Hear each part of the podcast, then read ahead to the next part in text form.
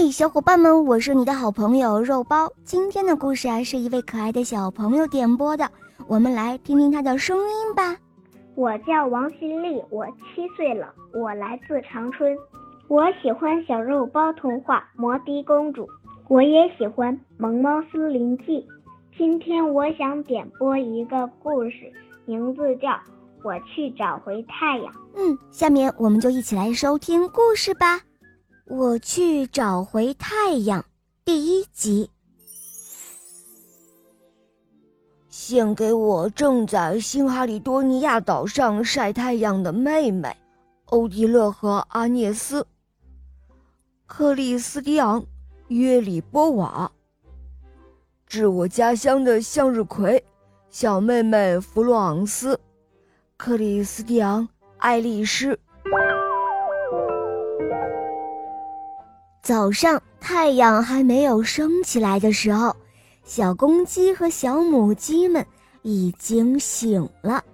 小六子、小胖墩儿、鼻涕虫、小刺头、娇气包，憋足了劲儿，齐声的喊道：“一二三，冲！”小鸡们嘻嘻哈哈。一起冲进了爸爸妈妈温暖的被窝。哦哦，爸爸妈妈，给我们让个位子啊！呃，这里可真暖和呀！哦，瞧啊，早上的撒娇可真够热闹的。卡门和卡梅利多也钻进了卡梅拉的怀里。哦，妈妈也给我让个位子呀！卡梅拉挪了挪身子。将它们搂在翅膀下面，就像从前那样。爸爸皮迪克早就开始了每天的工作，叫醒太阳。卡门趴在窗户上，崇拜地望着站在草垛顶上的爸爸。哦，爸爸，你太伟大了！皮迪克庄重地仰着头，他的嗓音高亢浑厚。圆润有力，哇哦！奇迹出现了。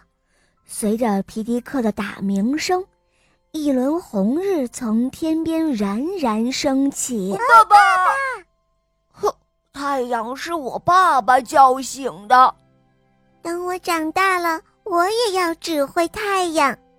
卡门说：“呃呃，胡说八道。”小胖墩儿嘲笑说。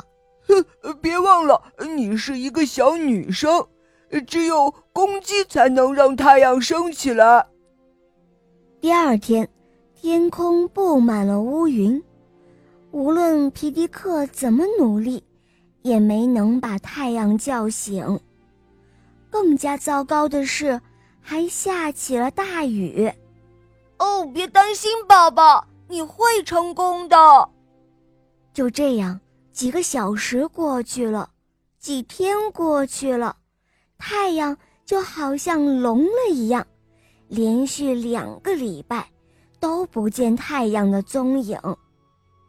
就在六月十八日这一天，皮迪克还照常提名，他用世界上所有的语言呼唤着太阳。他先是用了英语，接着。又用了西班牙语，然后又用了俄语，接着又用了汉语，然后又用了爱尔兰语、日语，紧接着是意大利语、德语，可是这全都不管用。